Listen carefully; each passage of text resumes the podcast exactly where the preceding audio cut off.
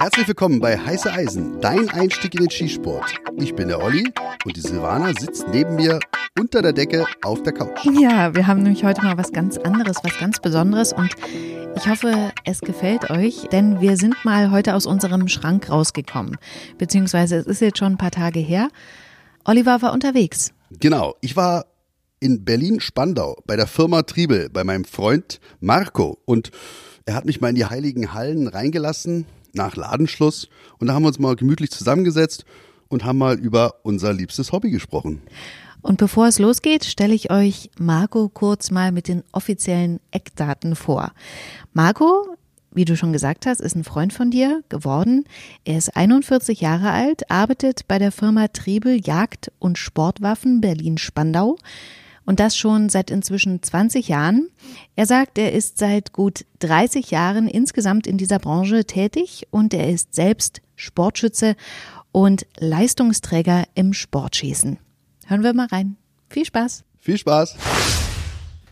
Wir können ja mal den Zuhörern unseren ersten Kontakt mal so darstellen. Also ich bin hier als Neuschütze reingekommen, dann ganz zaghaft die Treppe runter und da habe ich dann schon die ersten Sportgeräte äh, stehen sehen. Und das war schon ein bisschen, also ich war schon recht eingeschüchtert. Und dann bin ich halt auf dich getroffen und da hat sich eine Freundschaft entwickelt. Wie war denn das für dich, als du mich das erste Mal gesehen hast? Wenn ich mich daran erinnern könnte, Olli, dann wäre das schon schön. Ähm, ja, kann ich mich nicht mehr so richtig daran erinnern. Ich weiß, dass du schon auch, als du das erste Mal hier warst, schon sehr sympathisch warst und mit deiner, mit deiner sehr aufgeschlossenen Art, dass man gemerkt hat, Mensch, das ist ein Kunde, mit dem kann man gut umgehen, das, das läuft und das ist, ja, du hast einen guten Eindruck gemacht. Ne? Macht heutzutage nicht jeder Kunde, sagen wir es mal so. Also ich erinnere mich noch dran, dass ich euch von Anfang an geduzt habe oder dich. Und das hat natürlich auch mit meiner beruflichen Praxis im, im Rauschgiftbereich dazu tun, dass dann ein Du dann schon vielleicht mal ein paar Türen öffnet. Hier weiß ich noch genau, kam das nicht so gut an, aber das können wir ja abhaken. Ich erinnere mich aber noch daran, dass ich damals so, so eine Zimmermannshose immer trug. Und dann irgendwann mal, ich glaube, Christian war es, also der Chef, okay. der hat dann mal irgendwie was erzählt von seinem Dach und ich habe dann so gespannt zugehört. Ich so, ja, so ein Dach halt. Ja? Und äh, ich glaube, er hatte erwartet, dass ich ihm jetzt äh, professionelle Hilfe irgendwie gebe, bis dann irgendwann rauskam oder es sind, glaube ich, Jahre vergangen, bis ihr dann mal geschnallt habt oder bis ich mal rüberkam, dass ich halt Polizist bin und kein Zimmermann. Äh, das war so ein lustiges Erlebnis, an was ich mich noch erinnere. Ja, definitiv. Das kam immer irgendwie mit den Zimmermannsklamotten. Das war immer so, hatte man das Gefühl, du bist irgendwie ein Handwerker, kommst gerade von der Baustelle Stelle. Und ja, das hat sich erst sehr später herausgestellt, dass du äh, bei der Polizei bist. Okay. Na gut, also gehen wir mal weg von mir, gehen wir rüber zu den Sportgeräten, zu den Waffen. Deswegen sind wir ja hier. Und ähm, dein sportlicher Hintergrund, der ist ja wirklich bemerkenswert. Da sollten wir äh, auch noch ein paar Minuten drauf eingehen. Erzähl doch mal, welche Disziplin du da geschossen hast. Ich habe relativ früh angefangen, im jugendlichen Alter hat mich mein Vater dazu gebracht mit der Luftpistole. Ich habe ganz klassisch im DSB, im Deutschen Schützenbund, mit der Luftpistole zehn Meter äh, angefangen, habe dort auch jahrzehntelang drin verbracht, war auch sehr erfolgreich, mehrfacher Berliner Meister, deutscher Meister, wurde dann auch in den Anschlusskader der Nationalmannschaft berufen irgendwann. Und ja, hat sich dann aber irgendwann im Laufe der Zeit verlaufen, weil ja, man wird ein bisschen älter, die Interessen ändern sich und da habe ich dann irgendwie das Schießen oder das hochsportliche Schießen ein wenig vernachlässigt und das dann nur noch als Hobby zum Freizeitvertreib betrieben. Okay, aber auf jeden Fall imposant hört sich das erstmal an. Bist du eher so ein äh, Revolver oder so ein Pistolentyp? Was die Kurzwaffen jetzt betrifft. Mm, eher der Pistolentyp wie viele, weil ja, die Pistole ist halt immer die attraktivere Waffe, weil halt ein bisschen mehr passiert, ein bisschen mehr Mechanik dran ist, da können sich die Leute mehr für begeistern. Okay, ich sehe das ja genau andersrum. Also ich bin so ein Revolvertyp, hat auch damit zu tun, dass ich vor Jahren hatten wir mal Besuch aus Luxemburg, zwei Kollegen, und die kamen mit ihrem Smith Wesson 686 Target Champion im Kunststoff Beinholster an. Die sahen aus wie also Tom Brader in männlich. Glaube ich, ja. Es ist ja nun auch kein zartes Modell, was sich nicht unbedingt zum Führen am Körper unbedingt eignet, ne? Unfassbar, oder? Und die waren halt wirklich die letzten, die das halt innerhalb von Europa noch als Dienstwaffe trugen. Und dann bin ich sofort losgeschossen. Ich so, ey, Jungs, wir sehen uns morgen, ich muss mal los. Und dann bin ich hier bei dir aufgeschlagen und habe sofort einen 686 äh, bestellt, falls du dich an diese Situation auch wieder nicht erinnern kannst. Ja, nicht so ganz. Ist, äh, verschwimmt so leicht. Okay, kommen wir mal zu deinem oder zu eurem Kundenstamm. Der setzt sich zusammen aus? Jägern, Sportschützen, Ja, und das war's eigentlich. Also Jäger und Sportschütze. Also wir, wir haben einmal den, bedienen einmal den kompletten Sportbereich mit Sportwaffen, kurz und lang. Und halt auch die Jagdwaffen. Die Jäger haben ja auch äh, Kurzwaffen, aber hauptsächlich halt die, ihre Langwaffen zum Jagen. Aber wie gesagt, das ist so das Klientel, was wir hier bedienen. Okay, und wie hält, verhält sich es bei Männern und Frauen? Ihr seid jetzt nicht nur ein rein Männer-Team. Ihr habt ja auch Frauen hier im Team, oder? Wir sind sogar mehr Frauen als Männer hier, muss man, müssen wir ganz ehrlich gestehen, weil das ganze Backoffice und die ganze Buchhaltung, das wird und auch der ganze Versand wird bei uns äh, nur von Frauen gehandelt. Nur hier unten oder wir hier unten sagen wir, weil wir hier im Keller sind, äh, im, im Fachbereich, da sind wir halt Männer. Da ist es halt immer noch so, leider, dass wir hier im Verkauf das technische Wissen einfach äh, nur Männer sind. Aber sonst im Laden, im Verkauf sind wir halt auch gut mit Frauen besetzt, ja. Okay. Und auf der Bahn ist es ja auch merklich, dass immer mehr Frauen dem Skisport nachgehen. Ist es hier auch so?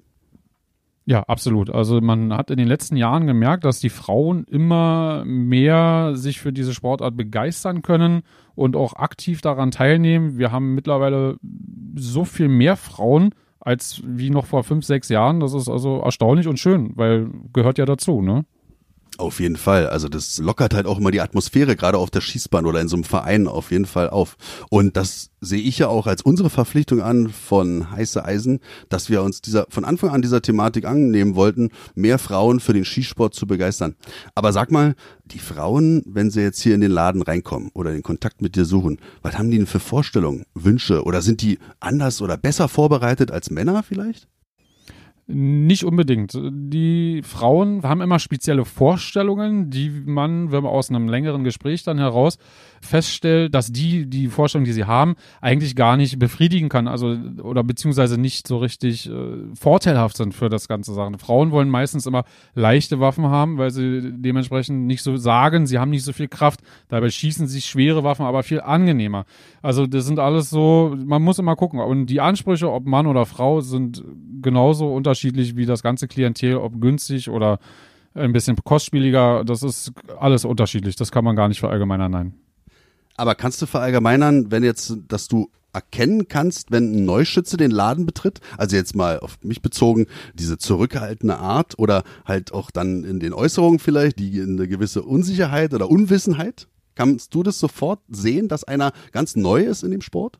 Ja, also ich glaube schon, dass man das ganz äh, stark erkennt bei jemandem, der noch gar keine Idee hat, was es überhaupt alles so gibt auf dem Markt und was man machen kann, wo in welchem Kostenraum sich das bewegt von bis und sonstiges. Das sieht man schon relativ klar.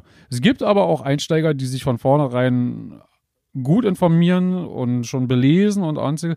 Das sind uns natürlich die Liebsten, die im Endeffekt schon wissen, wo soll die Reise hingehen, was ist es mir wert, wie viel möchte ich ausgeben und was gibt es in dem Bereich. Ne? Und dann kann man das dementsprechend alles spezifizieren. Okay, du kannst aber jetzt nicht sagen, dass halt vielleicht der Ausbildungsstand der Neuschützen, dass der ein anderer ist als vielleicht vor 10 Jahren, 15 Jahren. Ist es immer gleichbleibend geblieben, also die, die Ausbildung der Schützen?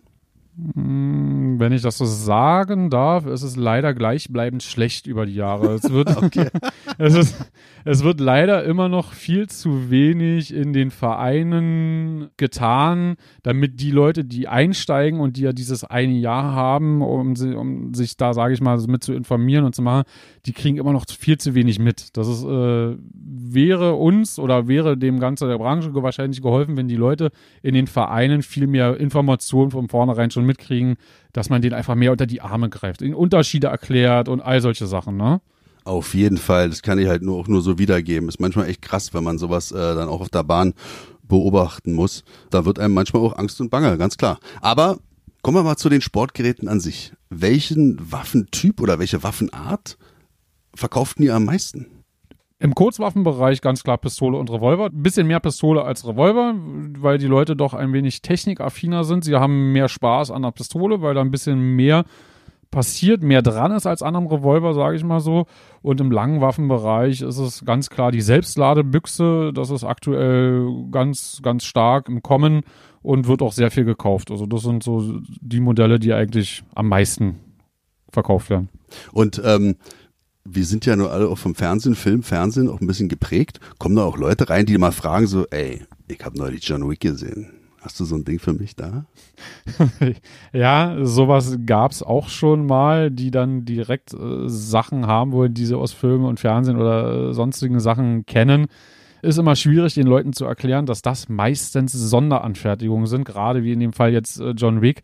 Da werden halt äh, Standard-Sportgeräte genommen und werden modifiziert und umgebaut. Die gibt's halt auf dem zivilen Markt alle gar nicht so. Also diese Hochleistungs-Sportgeräte unterscheiden sich schon ganz oft von den Sachen, die man sonst so aus Filmen kennt, wo rumgeschossen wird oder sonstiges. Das, deswegen hat ja das eine mit dem anderen auch eigentlich nicht so wirklich was zu tun. Ne? Okay, und wenn diese Erkenntnis erst auf der Schießbahn kommt und die Leute dann unzufrieden sind oder die Vorstellungen nicht erfüllt werden und hier wieder reinkommen, haben jetzt mit dem Sportgerät, sagen wir mal, 10, 20 Schuss gemacht. Geht da was? Kann man die Dinger umtauschen oder wie läuft denn das bei sowas?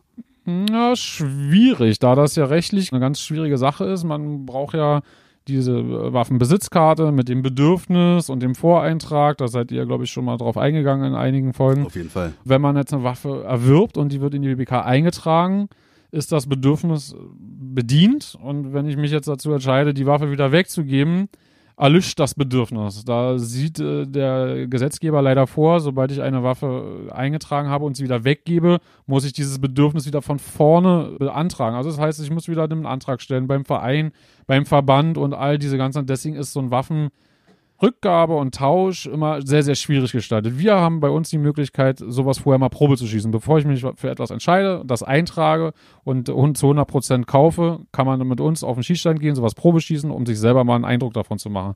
Das erleichtert so einen Kauf, denke ich mal, doch um einiges. Auf jeden Fall. Also das ist auch ein absoluter Vorteil, glaube ich, zu vielleicht auch der Kauf im Internet, ne, der vielleicht dann auch vielleicht mal preiswerter sein könnte, aber du hast keinen direkten Bezug, keinen persönlichen Kontakt und gerade was du angesprochen hast, das ist für mich auch das Wichtigste, ne, dass du halt mal auch was ausprobieren kannst, bevor du dich entscheidest und bevor du halt dann auch an so ein Sportgerät gebunden bist. Kommen wir mal zur Munition. Du hast jetzt das Sportgerät, was du dir vorgestellt hast und wie wichtig ist für dich die passende Munition? Ja, das ist schon sehr ausschlaggebend, dass die Waffe dementsprechend natürlich auch ihre volle Leistung mit der richtigen Munition bringt. Und dementsprechend sollte man da natürlich auch schon was wählen, was da zusammenpasst. Jetzt stellt sich immer die Frage vom Kosten-Nutzen-Faktor. Man kann natürlich auch was günstigeres schießen, funktioniert genauso gut, hat vielleicht nicht so ein gutes Trefferbild wie eine etwas höherpreisige Munition. Man muss sich aber über seinen eigenen Leistungsstand auch im Klaren sein, und ob ich das dann auch wirklich brauche, weil die meisten schießen dann auch schon teurere Munition, obwohl sie von der eigenen Leistung noch gar nicht so weit sind, dass sie das brauchen. Sie könnten also auch mit einer günstigen Munition erstmal viel mehr trainieren in der Masse, um dann in ein, zwei Jahren oder wann auch immer dann eine teurere Munition zu schießen, weil es dann auch den letzten Ring dann noch bringt, also den letzten Punkt holt, weil die Munition einfach präziser ist. Aber bei den Langwaffenschützen, da siehst du halt schon, dass dann auch die Wahl der richtigen Munition halt, das ist schon sehr ausschlaggebend für ein gutes Ergebnis. Absolut. Bei der Langwaffe ist das was ganz anderes. Dadurch, dass ich da anders ziele, anders treffe oder andere äh, Trefferbilder habe aufgrund der Anschlagsart und Disziplin, macht es bei Langwaffen extrem viel mehr aus, gute Munition zu wählen. Definitiv. Und da gibt es auch Grenzen so bis 100 Meter und ab 100 Meter.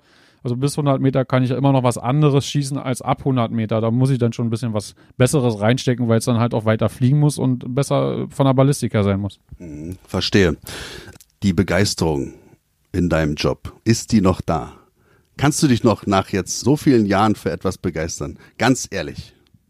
Ja, natürlich kann man das äh, oder kann ich das aber es ist weniger geworden. Muss man ganz ehrlich gestehen. Ne? Das lässt über Jahr zu Jahr immer mehr nach und ja, aber es gibt immer noch Sachen, wo ich mich freue, wenn die auf den Markt kommen, die ich gerne anfasse, die ich gerne schießen gehe und sonstiges, aber nicht, nicht so extrem wie du. Du bist da so ein bisschen, hast da eine gewisse Affinität der, diesen ganzen Sportgeräten gegenüber. Du kannst dich für sowas viel mehr begeistern als ich für mich ist es mittlerweile, ja, ich will nicht sagen Alltag geworden, aber wenn man halt 30 Jahre mit Waffen zu tun hat, ist es schon so ein bisschen, ja, schon so ein bisschen Alltag für mich. Okay, das kann ich halt gar nicht nachvollziehen. Also wir sitzen jetzt hier in so einem gepanzerten Kellerraum, umgeben von Munition und äh, ganz äh, edlen Stücken hier um mich herum, wenn ich mich mal umdrehe. Also ich habe ja schon immer darum gebeten, mich hier mal eine Nacht einschließen zu lassen. Und das wurde immer verneint.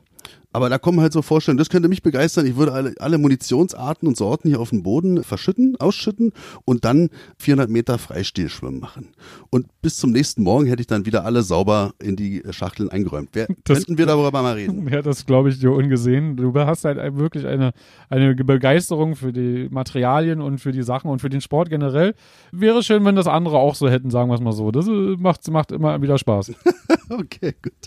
Ähm, oh, jetzt sind wir gerade hier. Die letzte Frage, die ich habe. Dein skurrilstes Erlebnis. Gibt's da was? Ich kann ja mal, ich, damit du vielleicht noch äh, ein paar Minuten hast, darüber nachzudenken, Bitte. kann ich ja mal aus meinem beruflichen Alltag äh, auch was zum Besten geben.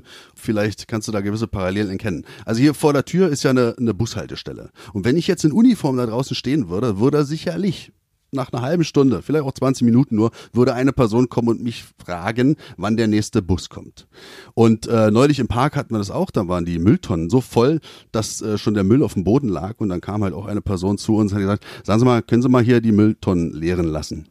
Ja, machen wir. Und am nächsten Tag waren die dann halt auch äh, geleert und äh, dann äh, hatten, haben wir unseren Job da getan. Aber was die Leute so für Vorstellungen haben, das ist halt manchmal, beißt sich doch etwas. Ist es bei dir auch hier? Absolut, absolut. Also wir haben Kunden, äh, die kommen, die sagen, ich möchte jetzt hier ein Sportgerät kaufen und Geld spielt keine Rolle und man denkt sich eigentlich, na gut, der möchte, hat einen gewissen Qualitätsanspruch, möchte was Gutes kaufen und stellt sich dann aber nach einer Dreiviertelstunde Gespräch heraus, dass er eigentlich nur eine Glock haben wollte, was ja äh, okay ist, aber wo das Auftreten und das Erwarten des Kunden erst so aussah, als wenn er etwas sehr, sehr Hochpreisiges kauft, was sehr hochqualitatives und dann im Endeffekt eigentlich nur was Günstiges haben wollte. Das passiert hier auch öfters mal, ne? Okay, aber das reicht mir jetzt nicht. Also die Frage ging äh, in dein skurrilstes Erlebnis. Hier kam da bestimmt schon mal einer nackt rein oder so. Irgendeiner muss doch mal. Außer du noch keiner. Ist, ähm, ja, was heißt skurril? Es kommt immer mal vor, dass mal einer in den Laden kommt und fragt, ob er auch mal eine Waffe ohne Waffenbesitzkarte kaufen kann. Aber das ist ja für uns heutzutage nicht mehr skurril. Das ist ja schon, ja, in der Branche schon fast normal, dass irgendwelche Unwissenden reinkommen und fragen, ob sie hier auch für einen doppelten Preis oder dreifachen Preis etwas ohne eine Berechtigung kaufen können. Natürlich geht sowas nicht. Ey, genau darauf zielte meine Frage ab. Jetzt nicht in die Richtung, aber das finde ich schon echt krass, wenn man sich das so vorstellt, was halt auch Normalbürger für Vorstellungen haben, wa? Absolut, absolut. Okay, also Marco, ich fand es ganz toll, unser Gespräch hier. Vielen, vielen Dank dafür, dass du uns mal so einen Einblick über deinen Alltag hier hast äh, geben können. Und ja, kommt zur Firma Triebel nach Berlin-Spandau und erlebt Marco mal live. Sehr gerne. Vielen Dank, dass du hier warst. Alles klar, bis dann. Macht's gut. Ciao. Tschüss.